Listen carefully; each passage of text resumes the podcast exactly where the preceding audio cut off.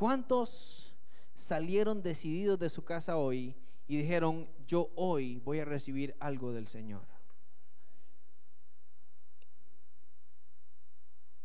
Bueno, como le dije, usted se lo responde en su corazón. Si usted salió de su casa y ni se acordó del Señor, está cumpliendo un domingo de rutina. Pero si usted esta mañana dijo, yo hoy voy a recibir algo del Señor, está en el lugar indicado. Y si igual, si salió y no se acordó, no se acordó, déjeme decirle, si abre su corazón hoy, yo sé que el Señor tiene algo grande para su vida. Y por eso quisiera que usted incline su rostro un momento y que le diga esta oración al Señor. Dígale, Espíritu Santo, tú conoces los tiempos, tú conoces mi vida, sabes lo que necesito y sabes lo que tengo que cambiar. Esta mañana te pido que traigas iluminación a mi vida a través de esta palabra. Quita todo aquello que venga a traer confusión, quita todo aquello que venga a traer distracción. Y te pido que este mensaje sea una semilla y que yo sea buena tierra para que cuando sea sembrada en mí dé fruto al ciento por uno. Espíritu Santo, te entrego el control de mi vida y de mi mente. En el nombre de Jesús. Amén y amén.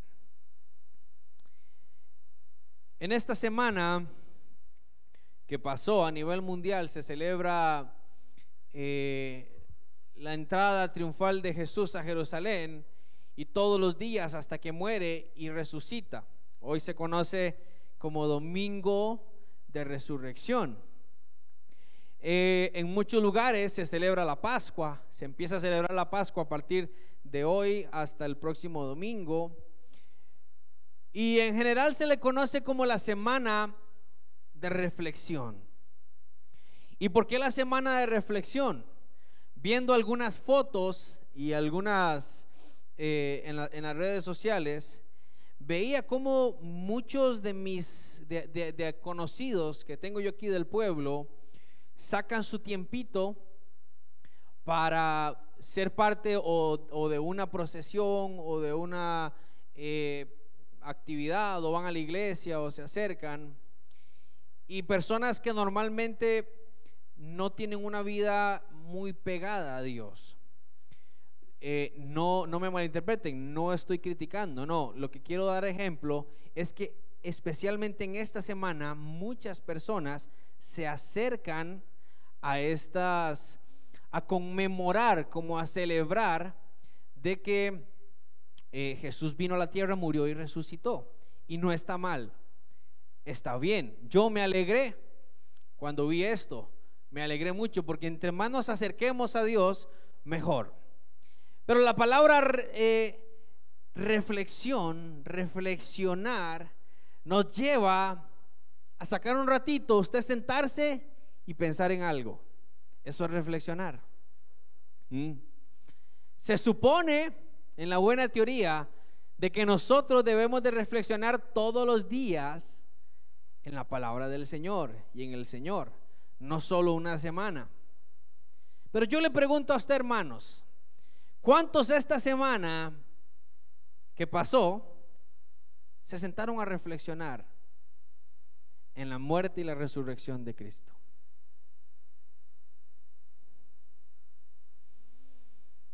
O pasamos pensando más en las empanadas y que a dónde voy y que no tengo plata y que la presa y que...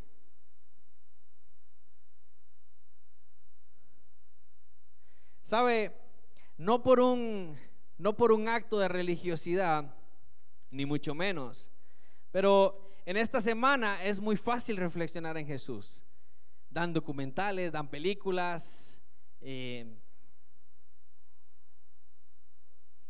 y es muy fácil ver lo que, lo que sucedió, ver la historia y uno se conecta y uno se mete. Y muchos estamos de vacaciones y pues es mejor, hay más tiempo y todo el asunto. Y ver la película con un cafecito y una empanadita, pues mucho mejor. ¿eh? Pero reflexionar no es sentarme una tarde y ver la película, uy, mira cómo sufrió Jesús. Pero bueno, ya resucitó y ya. Bonito. Qué lindo, Señor, qué poderoso. Y ya. No. Yo me puse a reflexionar y me di cuenta, hermanos, de que Jesús fue un hombre más aquí en la tierra, como lo fuimos usted y como lo fui yo, como lo somos. Y viendo un documental, Jesús cuando estuvo aquí en la tierra tuvo que huir muchas veces. Lo anduvo persiguiendo la ley. Lo anduvieron persiguiendo y él tuvo que huir. Tuvo que correr. Porque tenemos como una imagen de Jesús de que no, cuando venían los fariseos, él se les paraba y que yo soy el hijo de Dios. No. Cuando venían los fariseos, jale porque, y está en la Biblia, de que tenía que huir. Vemos a un Jesús que fue despreciado por su misma familia. Cuando, cuando empezó su ministerio, dice que, se, que llegó un día a la casa de su mamá y sus hermanos, y sus hermanos le dijeron, ¿usted qué viene a hacer aquí? Lárguese, porque por su culpa van a llegar aquí y nos van a arrestar a nosotros, y eso está en la Biblia. Y sus hermanos le confrontaban y le decían, ¿y usted por qué no muestra ya sus poderes de una vez? ¿No es eso lo que vino? Hágalo. Y Jesús les decía, no, no ha llegado mi tiempo. Y entonces empecé a reflexionar y a darme cuenta de que, hermanos, Jesús cuando vino a la tierra, verdaderamente sí nos pudo entender.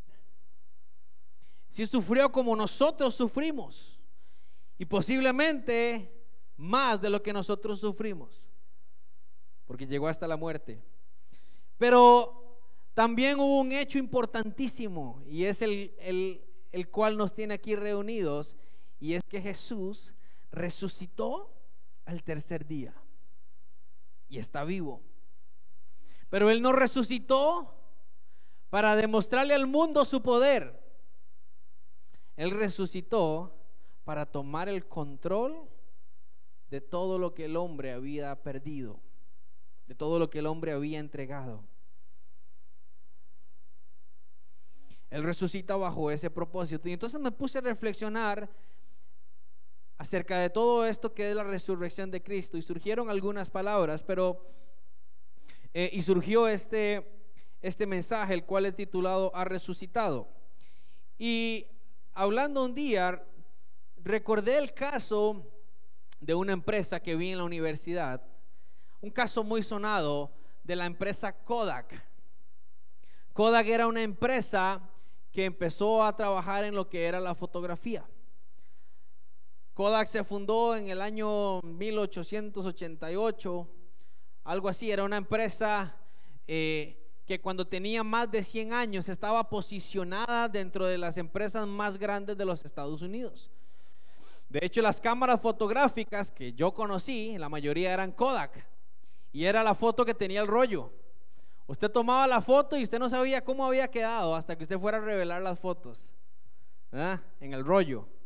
Y usted tomaba y tomaba y tomaba y de pronto, ay, me quedé sin rollo. Sacar el rollo, cambiar, volver a meter y muchos jóvenes probablemente dicen, ¿de qué está hablando este dinosaurio? ¿Ah?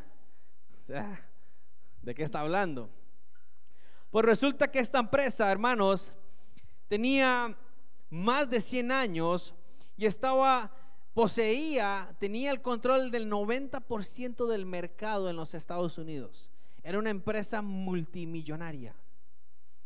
Imagínense, hermanos, tenía entradas millonarias, millonarias.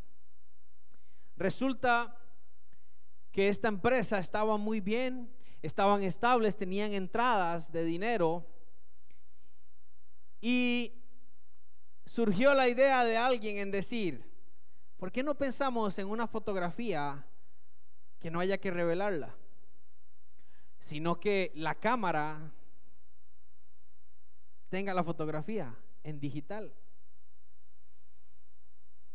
¿Por qué no nos metemos en esa parte? Estamos hablando del año 1994. En ese momento no existían las cámaras digitales como ahora. Y resulta que algunos de los gerentes o de las personas arriba dijeron, no, ¿Para qué? Si a nosotros nos va bien imprimiendo las fotos y revelando las fotos, ¿para qué? No creo que eso sirva, no creo que eso funcione. Nosotros estamos bien. Y resulta que entonces la competencia de Kodak, que eran empresas mucho más pequeñas como Sony, como eh, Nikon, todas estas empresas empezaron a trabajar en la fotografía digital. Al año 2004, las acciones de Kodak, de la empresa Kodak, cayeron al punto en que los llevaron a la quiebra. Esto es un caso muy sonado. En, la mayoría de lugares que hablen de economía o, empresas o lo que sea, se habla del caso eh, Kodak. Obviamente en más detalles, pero esta empresa, al decir no, no vamos a cambiar a la fotografía digital, sino que nos vamos a mantener con, con las fotos que se imprimen, perdió, cayó y quebró. Y cuando intentó meterse en el mercado de la fotografía digital, ya no podía porque sus competidores pequeños ya eran unos monstruos. Porque obviamente en el momento en que sacaron la fotografía digital, empezó a crecer el mercado en eso abundantemente. A tal punto de que ya ahora ni las cámaras hay, ahora todo el mundo es con qué? Con el teléfono, en fotografía digital. Ya pocas veces se imprime una fotografía, ¿cierto? Entonces la empresa que llegó a tener el control del mercado en los Estados Unidos llegó a quebrar. Bueno, usted podrá decir, bueno, ¿qué tiene que ver todo eso con la reflexión de, de Semana Santa? Estuvo muy reflexionado Guni, reflexionó de todo. Creo que la vida de la iglesia y creo que la vida del cristiano está viviendo una etapa como la empresa Kodak. Hemos llegado a un momento en el que decimos, ya, ya hicimos todo lo que teníamos que hacer. Ya conocí todo lo que tenía que conocer. Ya lo que nos falta es que el Señor venga y ya. Y se acaba esto. Y entonces estamos como en una piscina flotando, esperando nada más a que sea el tiempo sin hacer nada.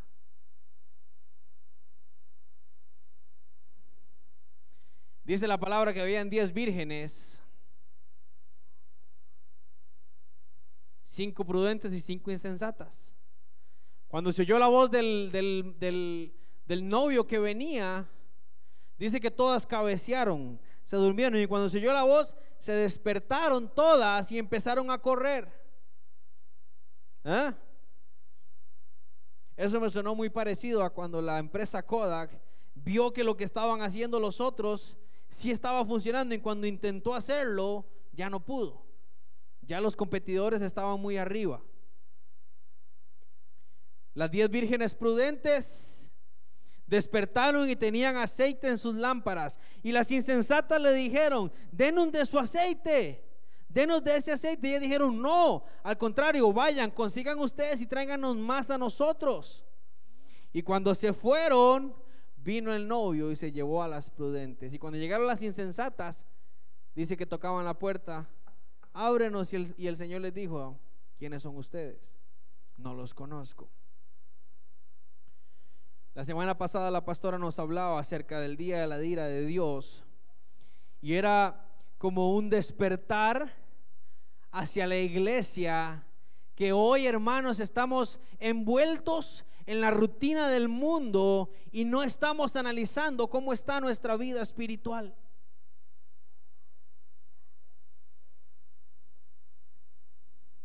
El viernes murió el hermano Julio Melgar, un, cantante murió de un cáncer que padecía hace dos años. Y a unos días atrás hicieron una noche de adoración en homenaje a él y en oración. Y él tuvo un momento para hablar y él decía, una de las cosas que he aprendido es que todo lo que hice, los conciertos, me bajaba de un avión para montarme en otro para ir a enseñar, me bajaba del avión para ir a la iglesia a ministrar, todo lo que aprendí toda la teoría, todo, todo, todo lo que aprendí, hoy es nada. Porque el Espíritu Santo le hablaba y le decía, mira Julio, todo lo que tenías y hoy estás como al inicio, cuando viniste a mí, solamente me tenías a mí. No conocías la Biblia, no te sabías versículos de memoria, no sabías nada, solamente me tenías a mí. Así estás hoy, porque así es como quiero que estés. Porque hoy en la iglesia estamos llenos de, sabiduría. Tenemos una respuesta para todo. Tenemos una salida para todo. Pero hemos olvidado al Espíritu Santo. Y entonces cuando me puse a analizar todas estas cosas, vemos que los cristianos que tenemos años en el Evangelio hemos logrado y hemos tenido una estabilidad. Y yo vengo y pregunto, ¿cuántos tienen un Dios vivo? Y de aquí levantamos la mano y decimos todos amén. porque tenemos estabilidad. Pero cuando viene un problema o cuando viene una dificultad, ¿cómo reaccionamos? Decimos que tenemos un Dios vivo, pero como iglesia estamos impactando en el mundo. ¿Somos uno más del mundo o estamos brillando en el mundo? Decimos que el Señor está con nosotros. Si yo pregunto esta mañana, ¿cuántos están con el Señor? Nadie dice amén, hermanos. Todo el mundo está sin el Señor aquí. Voy a hacer un llamado entonces. ¿Cuántos están con el Señor? ¿Y cuántos creen que el Señor está con ustedes? Andar con Jesús no significa estar, con Él. ¿Sabe quién anduvo con Jesús? Judas. Y anoche lo quemaron. ¿Ah? Y en todo lado lo quemaron. Judas anduvo con Jesús, pero nunca estuvo con él. Hay una gran diferencia en decir yo anduve con Jesús a decir yo estuve con él. Usted puede decir yo no falto un culto y canto y alabo. Pero yo le pregunto, hermano, ¿está usted con Jesús? Aquí confesamos y decimos, Él ha resucitado, sí, pero yo te pregunto, ¿Él ha resucitado en ti? ¿Ha resucitado en tu carácter? ¿Ha resucitado en tus problemas? ¿Ha resucitado en tu forma de ver la vida?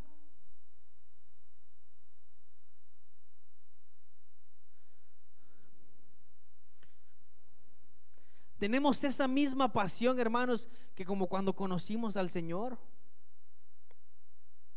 ¿O será que ya lo conocemos todo? ¿Sabe por qué Jesús nos invita a ser como los niños? Porque los niños dependen de su Padre. Los niños dependen de su Padre para todo, no de su propia fuerza, no de su trabajo, no de lo que hagan sus manos. Dependen de su Padre para todo. El problema es que los cristianos necesitamos estar al borde de la muerte en una cama para decir, Señor, ahora sí entiendo. Yo le pregunto a usted, hermano, si usted sabe que mañana va a morir, ¿qué haría hoy? ¿Se iría a trabajar? ¿Se iría a hacer dinero? ¿Empeñaría todo su tiempo en lograr cosas materiales? Hermano, y si su respuesta es, si yo me muero mañana, paso a una iglesia arrepintiéndome, ¿qué estás haciendo entonces? Porque nuestra salvación es lo primero que tiene que estar segura en el Señor. Ningún cristiano o que se llame cristiano puede dudar si muere hoy, si se va para el cielo o para el infierno. Porque el sello está en mi corazón de que la salvación, mi salvación, está guardada en el Señor pero hay que cuidarla. Váyase conmigo al libro de Hebreos. Hebreos el capítulo 2.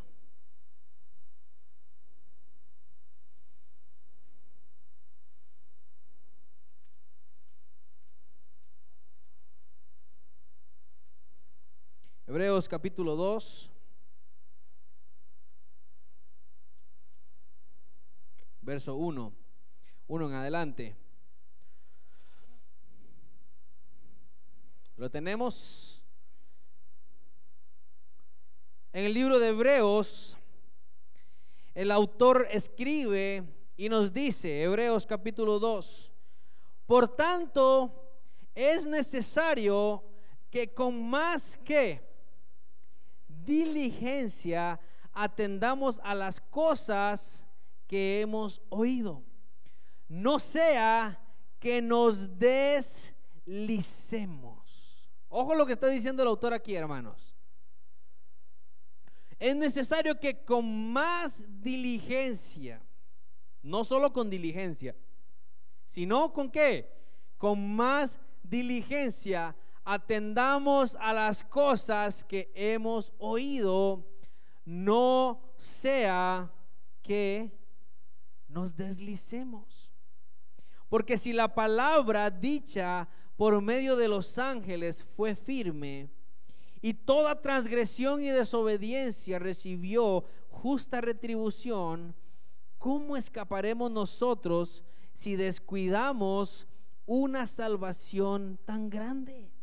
La cual, habiendo sido anunciada primeramente por el Señor, nos fue confirmada por los que oyeron.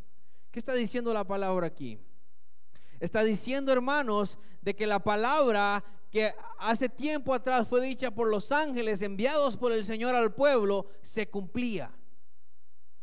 Y la palabra que Dios le dio a su pueblo acerca del juicio, de que le decía, si eres desobediente, vas a pagar con esto, esto y lo otro, se cumplía. Como la iglesia hoy día va a pensar que tener una doble vida o que no estar metido en la presencia o estar pegado al Espíritu Santo no va a traer una consecuencia. Como la iglesia hoy día cree que solamente con venir a la iglesia y cantar ya tengo la vida resuelta. No. La palabra lo está diciendo. ¿Cómo escaparemos nosotros si descuidamos una salvación tan grande? Es que el hecho de que Jesús haya resucitado es que Él nos está dando lo único que el mundo no puede resolver. Sabe, hermano, en este mundo las enfermedades, la, eh, el dinero, las deudas, de que la casa, que el carro, que los hijos, que el colegio, todo el estrés que usted se puede imaginar, que usted vive y que el mundo también vive. ¿eh? Y el mundo lidia con eso todos los días. Que cómo hago más dinero, que esto, que lo otro. Y el mundo también lidia o tiene que lidiar con la muerte. Que si me enfermo y si me muero, y que si me pasa esto, y que si se me muere el chiquito, y que si se me muere, y que si me asaltan, y que esto. ¿Y sabe qué? Nosotros los cristianos, hermanos, dice la palabra, Pablo dice, para mí el vivir es Cristo y el morir es ganancia. Porque cuando Jesús resucitó, quitó la muerte de nosotros y nos dio vida.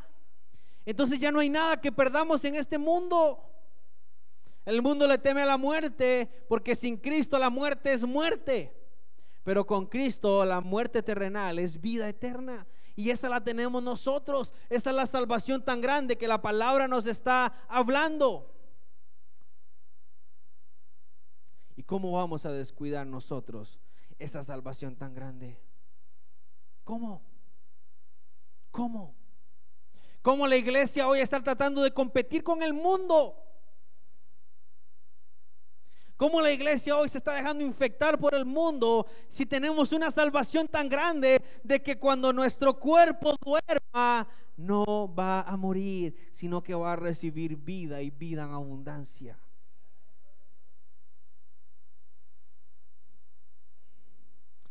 Entonces, ¿de qué nos preocupamos? Iglesia.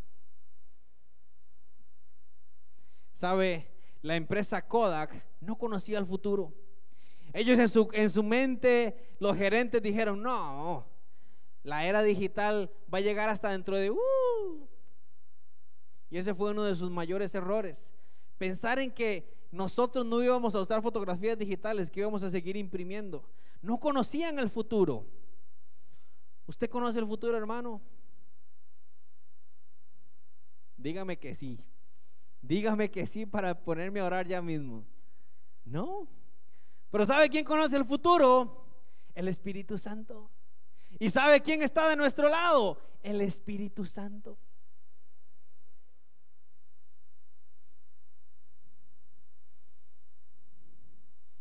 ¿Hay opción de fracasar con el Señor? Dígame. ¿Hay opción de fracasar con el Señor? Para nada. No hay opción de fracasar. Pero vea lo que sigue diciendo la palabra en el versículo 4. Leamos desde el versículo 3, Hebreos 2, 3. ¿Cómo escaparemos nosotros si descuidamos una salvación tan grande? La cual habiendo sido anunciada primeramente por el Señor, nos fue confirmada por los que oyeron. Testificando Dios juntamente con ellos, con señales y prodigios y diversos milagros y repartimientos del Espíritu Santo según su voluntad. ¿Qué quiere decir aquí la palabra? Que el Señor desde el inicio viene hablando al hombre a través de los profetas, a través de los ángeles. Vino Jesús a la tierra y empezó a hablar él mismo a los hombres. Y subió Jesús a los cielos. ¿Y quién quedó aquí? El Espíritu Santo. Y el Espíritu Santo nos sigue anhelando celosamente. El Espíritu Santo nos sigue pidiendo celosamente. a los que tenemos la salvación. ¿Cuántos son salvos? Versículo 5. Porque no sujetó a los ángeles el mundo venidero, acerca del cual estamos hablando. Pero alguien testificó en cierto lugar diciendo, ¿qué es el hombre para que te acuerdes de él? o el Hijo del Hombre para que le visites. Le hiciste un poco menor que los ángeles. Le coronaste de gloria y de honra y le pusiste sobre las obras de tus manos. Aquí está hablando, hermano, de Jesús. De que ya Dios no enviaba a sus ángeles a hablar a la tierra, sino que envió a quién? A Jesús. Y envió a Jesús y dice que lo hizo un poco menor que los ángeles. Imagínese hasta cuánto tuvo que despojarse Jesús, que dice que lo hizo un poco menor que los ángeles. Y ojo lo que dice el versículo 8. Todo lo sujetaste bajo sus pies, porque en cuanto le sujetó todas las cosas, nada dejó que no sea sujeto a él. Ojo, pero todavía no vemos que todas las cosas le sean sujetas, pero vemos a aquel que fue hecho un poco menor que los ángeles. ¿A quién? A Jesús, coronado de gloria y de honra a causa del padecimiento de la muerte, para que por la gracia de Dios gustase la muerte por todos. Dice la palabra, todos lo sujetaron a los pies del Señor. No hay nada que no esté sujeto a la voluntad de Jesús. Sin embargo, no vemos que todo esté sujeto a Él. ¿Será cierto eso? Claro.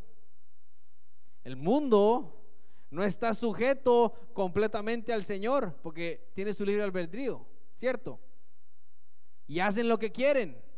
Pero ¿a quién vemos nosotros? Al mundo o a Cristo glorificado?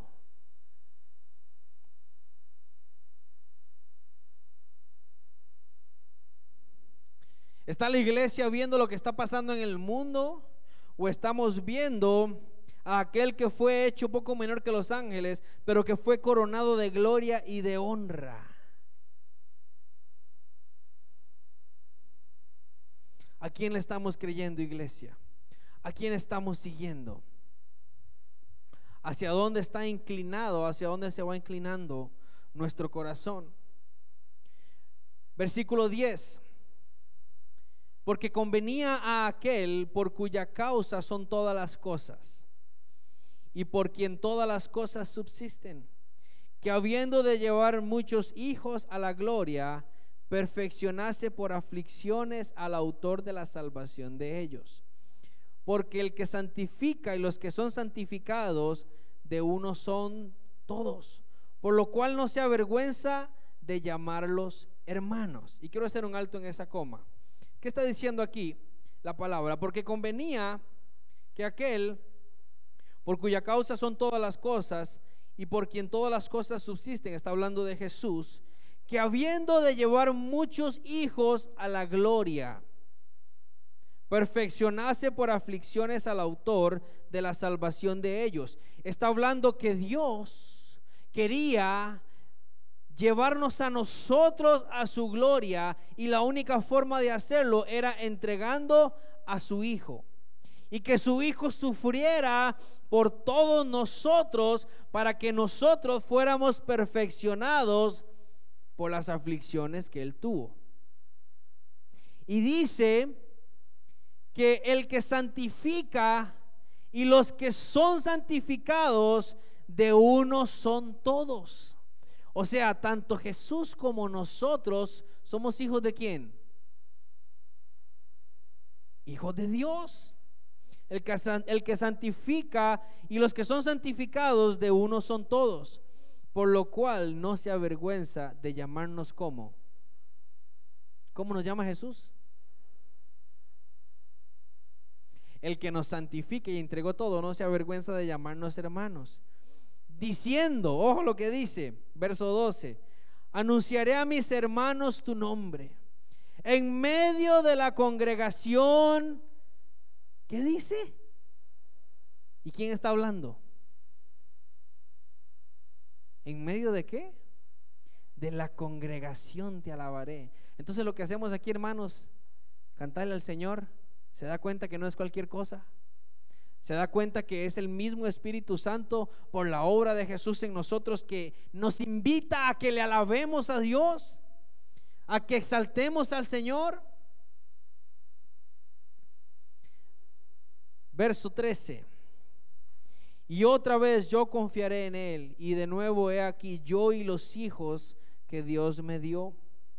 Así que por cuanto los hijos participaron de carne y sangre, Él también participó de lo mismo, para destruir por medio de la muerte al que tenía el imperio de la muerte, esto es, al diablo. Ojo lo que está diciendo aquí la palabra por cuanto nosotros, hermanos, participamos de carne y de sangre, o sea, por cuanto nosotros pecamos, Él también tuvo que participar de lo mismo, hacerse como uno más de nosotros para destruir por medio de la muerte al que tenía el imperio de la muerte.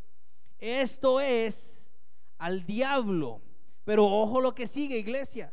Esto es para nosotros y librar a todos los que por el temor de la muerte estaban durante toda la vida sujetos a servidumbre. Satanás tenía el control porque el hombre se lo dio. ¿Eh? Y Jesús tuvo que venir a la tierra y hacerse como uno de nosotros, sin embargo no pecó.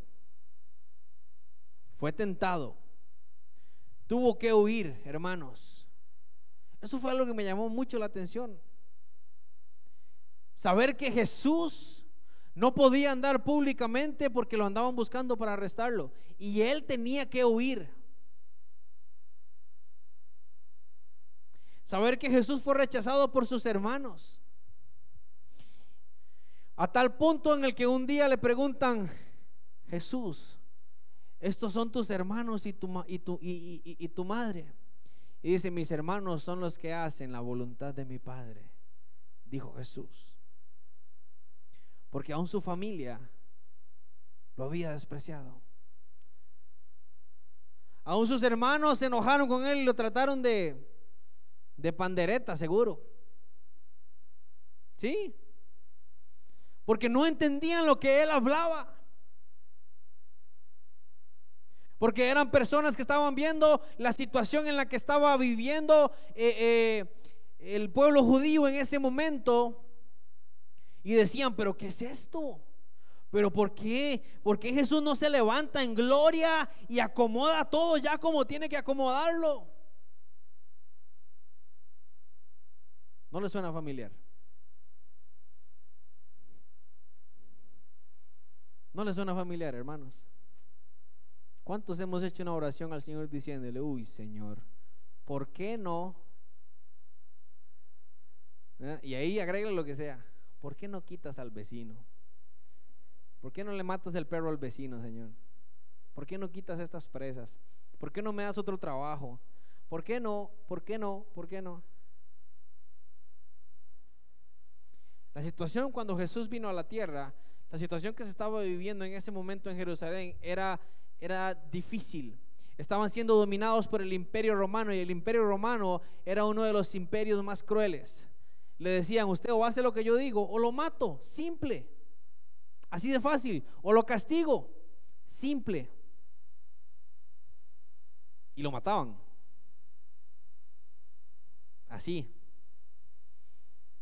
Herodes dijo, maten a todos los primogénitos menores de dos años y mátenlo. Y llegaban a su casa y no tocaban la puerta, disculpe, ahí está su hijo de menor de dos años. No. Entraban, se lo quitaban y lo mataban. Y si usted se ponía en medio y decía, máteme a mí, tranquilo, venga, lo matamos a usted y después a su hijo. Y si su esposa quiere, también lo matamos. Así era el imperio romano. Pero lo vemos como las películas. Ah, eso pasó. Eso es como cuando uno está sufriendo en una película. Ah, una película y sufren y sufren y uno dice, ay, pero si es una película, son actores. Pero eso pasó en la vida real. Eso pasó en la vida real. ¿Eh? Hermanos, ahora lo que estamos viviendo es nada. Esto es una chineazón increíble. ¿Ah? La libertad con la que la iglesia nos podemos reunir, podemos hablar, podemos tener instrumentos, podemos alabar al Señor. ¿No le parece a usted que es demasiado lo que tenemos, hermanos? Sí, así es. Pero ¿qué pasa? La iglesia Está como la empresa Kodak. Estamos bien. A cachete, como dicen. Estamos bien. El Señor está con nosotros, sí. Ahí tengo mi trabajito, tengo mi familia, el Señor ahí voy, ahí voy.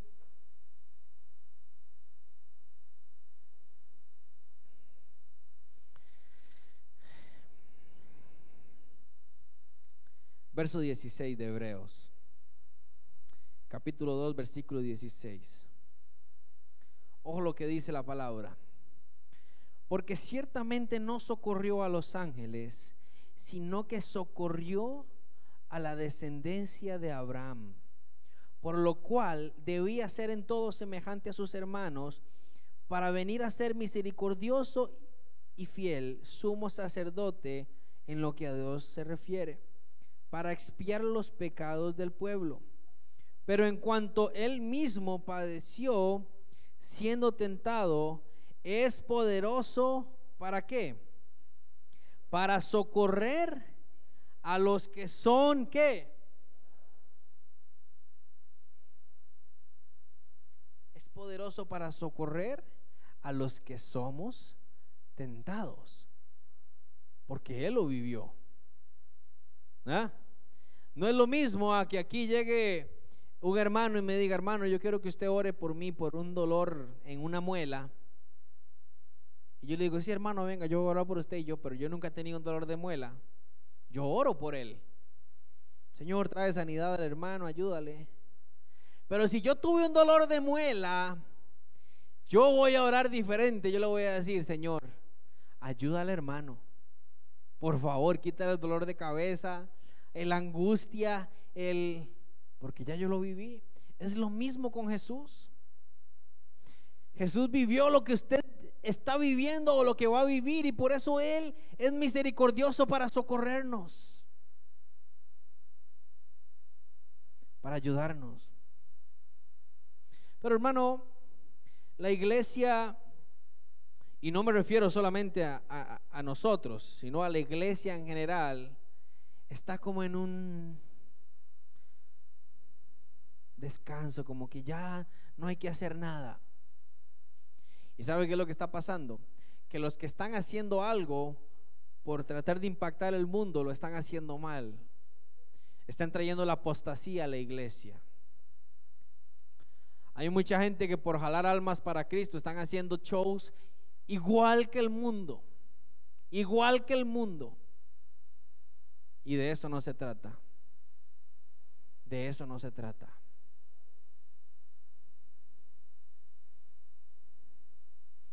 Porque como queremos jalar a los jóvenes y queremos jalar a la gente, hagamos una fiesta. Si yo hubiera prometido hoy una hamburguesa para cada uno, hermanos, aquí no, no cabe la gente. Porque así es. Y no estoy hablando de ustedes, porque si usted está aquí, no hay hamburguesa hoy. Entonces está aquí porque quiere buscarle al Señor. Pero hay gente que viene por la hamburguesa y sí, yo los puedo jalar, pero eso no es lo que quiere el Señor. ¿Sabe? Jesús no hacía un show. Jesús no le decía a la gente, vaya, reúnan a la gente y díganles que yo voy a levitar. Y todo el mundo así decía, Jesús, ¿están listos? Sí, viene. No. ¿Sabe qué era lo que atraía? lo que hacía que la gente llegara a Jesús? El poder que había en Jesús, que fue lleno por el Espíritu Santo. ¿Sabe qué es lo que necesitamos, iglesia? Ese poder del Espíritu Santo, esa llenura del Espíritu Santo para que entonces el mundo venga y le conozca. Pero hermanos, hay una gran cuesta para llegar aquí. Una cuestota para venir a la iglesia. Más de uno sabe lo que le estoy hablando. ¿ah? Sí, hay una gran cuesta. Y si usted y yo nos quedamos aquí sentados, esperando a que la gente suba esa cuesta para venir aquí, probablemente no van a venir. No. Pero, qué difícil es incomodarse.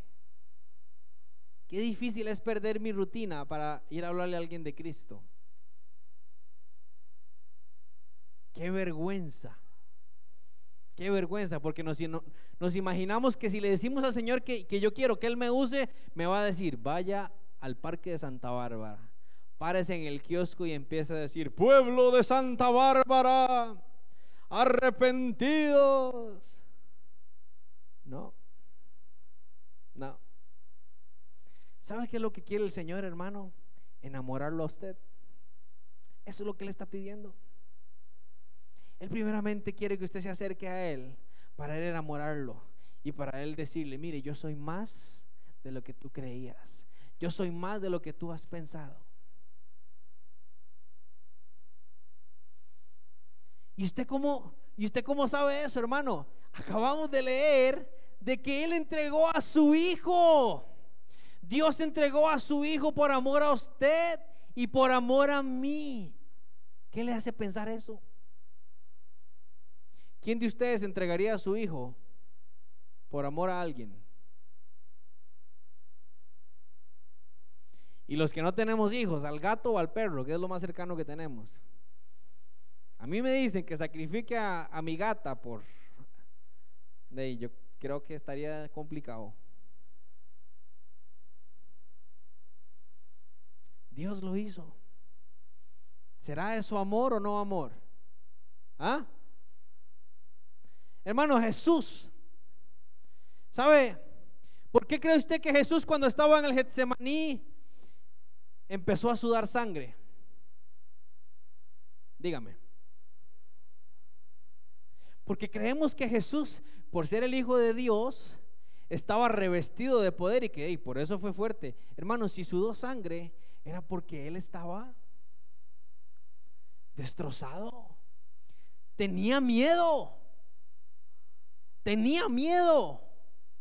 El miedo que usted y yo sentimos.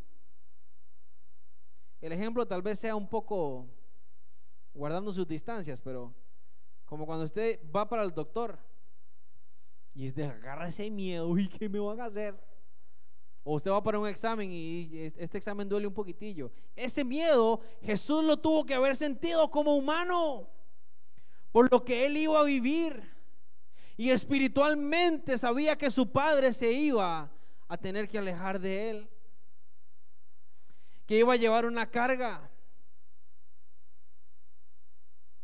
Hermanos, y él en Getsemaní se hinca y muestra ese sentimiento diciéndole al Padre, Señor, si es posible, pasa de mí esta copa. ¿Qué quiere decir eso? Yo no sé si fue así tal cual como él lo dijo o el, el que escribió adornó un poquito las palabras. De que Jesús haya dicho, Señor, ayúdame porque estoy a punto de echarme para atrás. Porque era mucho lo que él iba a pasar. Pero él fue al Padre. Él no llegó y le dijo, Señor, me arrepiento. Ve a ver, es más, vuélelos a ellos, pero yo no. Él le dijo, Padre, si es posible, pasa de mí esta copa. Y sin embargo, la respuesta del Padre fue, imagínense a Jesús, eh, perdón, imagínense al Padre, viendo a su hijo así, destrozado, hermanos, diciéndole, Señor, si es posible, si hubiera otro método que no fuera este, hagámoslo. A su hijo amado, ustedes que son papás, y aún así el padre por amor tuvo que decirle, no, esta es la manera de hacerlo. Y probablemente lo tuvo que haber fortalecido ahí en Getsemaní y lo ayudó hasta que estuvo en la cruz. Pero hermanos, no fue fácil. Y todo ese sacrificio no es para que usted y yo estemos aquí sentados siendo felices. No. No, no, no. Recuerde esto, su vida y mi vida no es en esta tierra. Nuestra vida está ya en el reino de los cielos. ¿Sabe para qué hizo Dios ese sacrificio con su Hijo? Para que nosotros hoy le honremos sirviéndole a Él.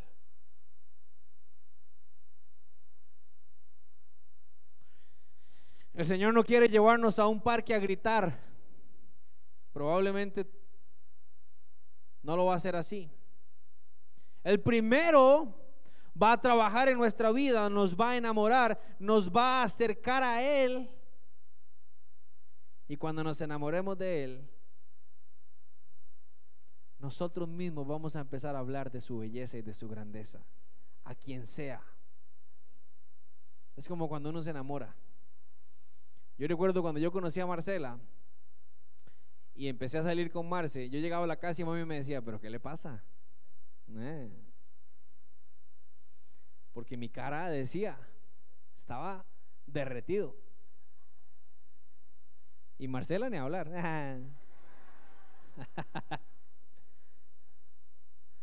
Porque cuando uno empieza en esa etapa del enamoramiento, hermano, usted, y más cuando le mencionan a esa persona, ¿ah? Usted puede estar como sea que hasta que le puso los ojos del gato de frega, ah, hasta que... ¿ah? Pasa lo mismo con el Señor. Enamorarse del Señor causa ese efecto en uno y usted empieza a hablar del Señor y su vida empieza a cambiar y su forma de pensar empieza a cambiar, pero también empiezan a salir cosas y empieza el Señor a mostrarnos cosas que debemos nosotros de quitar. En el libro de Juan, el capítulo 15, si no me equivoco, sí.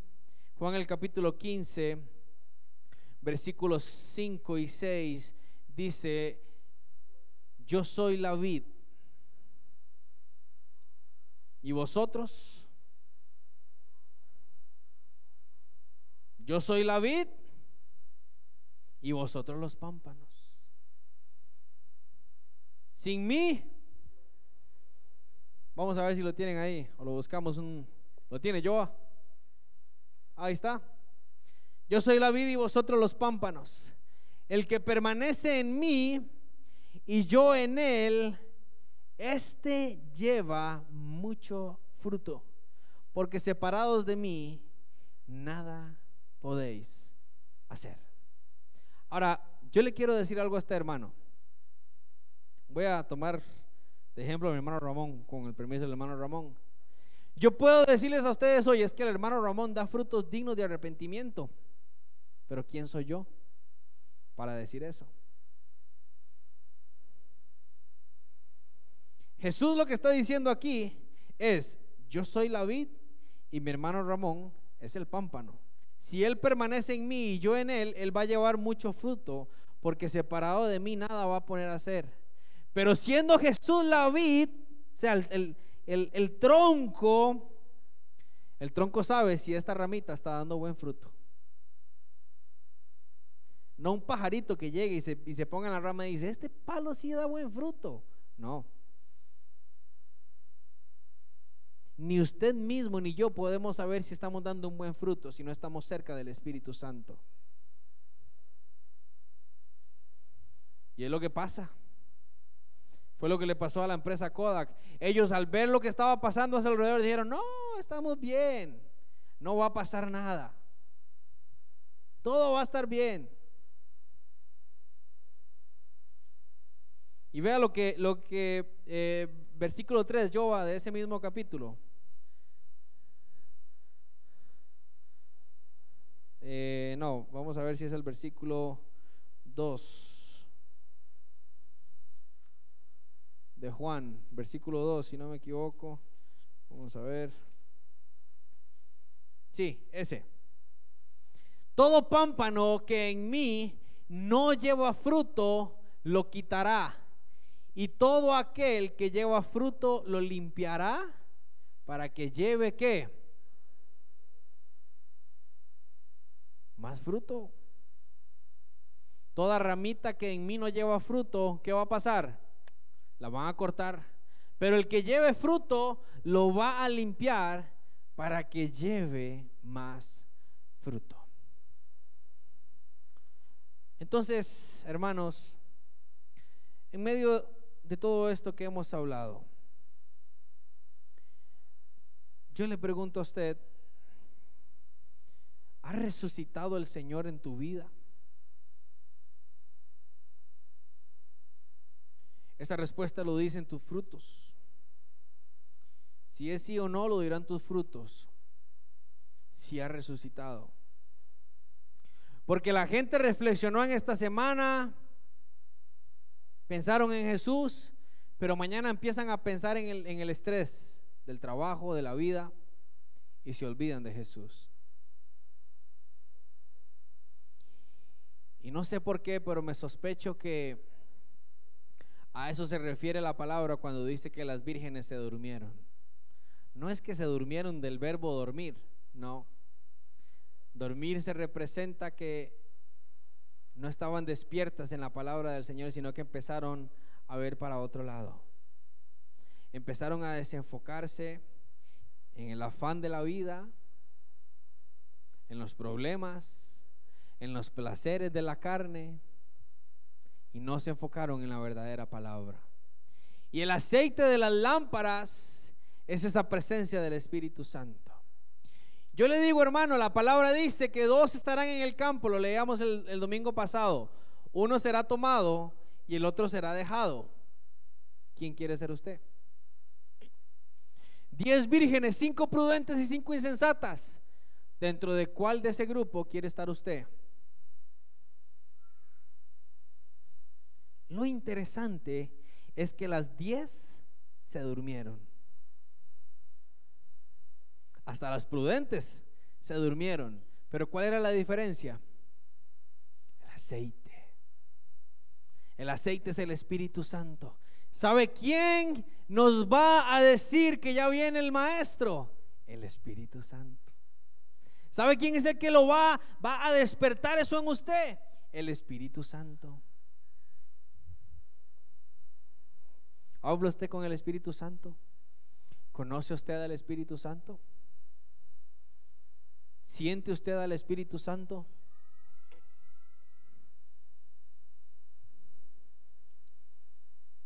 ¿Se acabaron los amén, hermanos?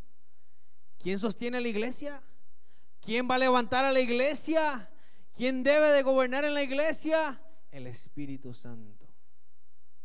Hermano, si usted quiere conocer más del Espíritu Santo, lo invito el jueves a las 7 de la noche al estudio que tenemos en este lugar. Estamos estudiando el libro de los Hechos y ahí estamos conociendo quién es la persona del Espíritu Santo. Ahí se la dejo.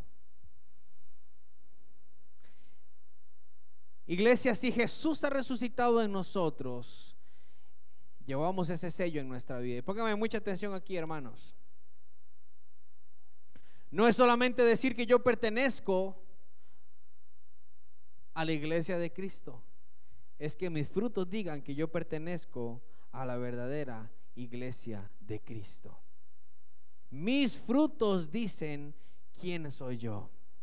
Y quiero decirle algo, hermanos. La, pastora nos enseñaba el domingo pasado que la venida del Señor se acerca. ¿Cuántos saben que Cristo viene? ¿Cuántos saben que su venida está cerca? Y la iglesia debe de estar preparada para recibirle, pero el Señor quiere, póngame atención aquí iglesia, el Señor quiere gente, discípulos, quiere hijos que vayan y den las buenas nuevas. Quiere gente que le muestre al mundo que hay una verdad, que hay un camino, que hay vida en medio de la muerte.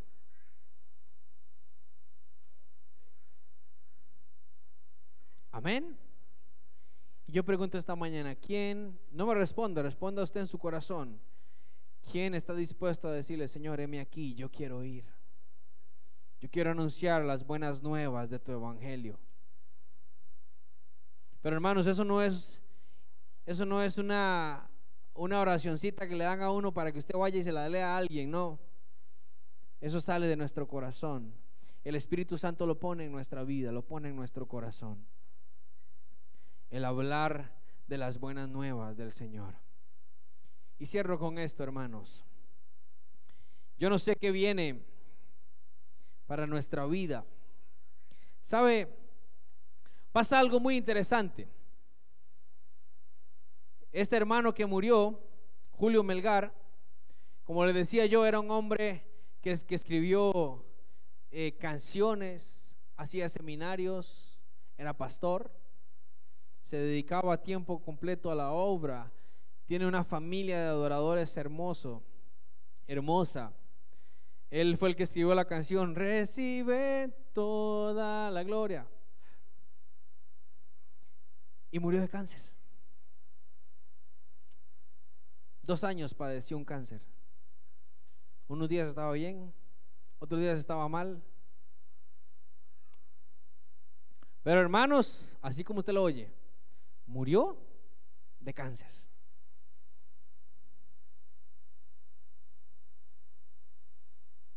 Ahí se nos hace un signo de pregunta así inmenso. ¿ah? ¿Y Dios? Di, pero, ¿y entonces para qué resucitó Jesús? Yo quiero decirte algo, hermanos. Jesús dijo, en este mundo tendremos aflicción, pero no teman porque yo he vencido al mundo. Esa aflicción no es eh, Estoy afligido porque no tengo un carro. Estoy afligido porque estoy endeudado. Estoy afligido porque no me gusta este trabajo. No.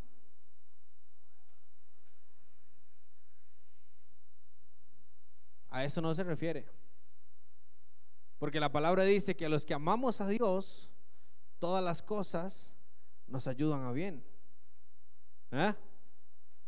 Y no es que debemos de jugar de superpoderosos, de Superman y de la Mujer Maravilla, de que yo todo lo puedo. No, está bien llegar un día y decirle, Señor, estoy desesperado, ayúdame. Pero a la aflicción que se refiere el Señor es precisamente eso. Tendremos que padecer enfermedades, tendremos que vivir dolor y pasar muchas cosas, pero mientras estemos en el camino del Señor, no debemos de temer porque Él ha vencido.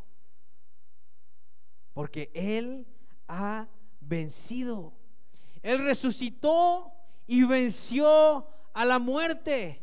Los que entendemos esto sabemos que el hermano Julio Melgar no lo mató el cáncer, él venció. Él peleó la buena batalla y la venció.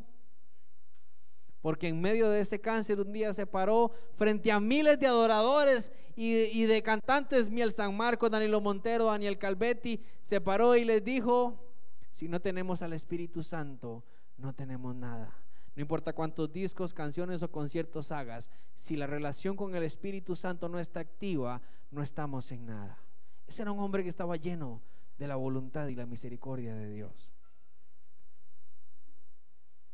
Y hermanos, Jesús así fue la cruz, lleno de esa presencia del Señor. Así murieron Pedro, Esteban, todos estos grandes hombres murieron llenos de la presencia de Dios, no quejándose y diciendo, Señor, ¿por qué? Sino diciendo, he vencido, he peleado la buena batalla. Hermano, yo quiero invitarle a que usted a partir de hoy reflexione cómo quiere guiar su vida. Si usted está construyendo un castillo, una fortaleza con, con, su casa, con su carro y tratando de acomodar, de estabilizarse económicamente, déjeme decirle que eso se le va a derrumbar en una crisis. ¿Mm? Si usted a partir de hoy está diciendo, no, voy a empezar a ponerle para tener un cuerpazo, déjeme decirle que en cualquier momento se enferma y pierde su cuerpazo porque no puede hacer nada. Si usted está procurando darle a sus hijos la mejor educación, déjeme decirle que cambian algo en el Ministerio de Educación o en el colegio y se le cayó su castillo. Yo quiero invitarle a que a partir de hoy usted reflexione y empiece a caminar en el reino de los cielos a que usted empiece a decir, yo ya no voy a sembrar más en esta tierra. Voy a depender de Dios y que sea Él el que me guíe, pero yo voy a empezar a sembrar en el reino, en mi vida espiritual, en el reino de los cielos, a crecer, a fomentar mi relación con el Espíritu Santo. Y lo que pase, pasa. Pero mientras Él y yo estemos juntos, mientras yo esté en Él y yo de fruto, nada malo va a pasar. Porque recuerde que la vida se va como nada. La vida es una flor muy delicada. ¿Mm? Dice una canción. Recuerde eso, hermano. Recuerde eso. Cierra tus ojos esta mañana.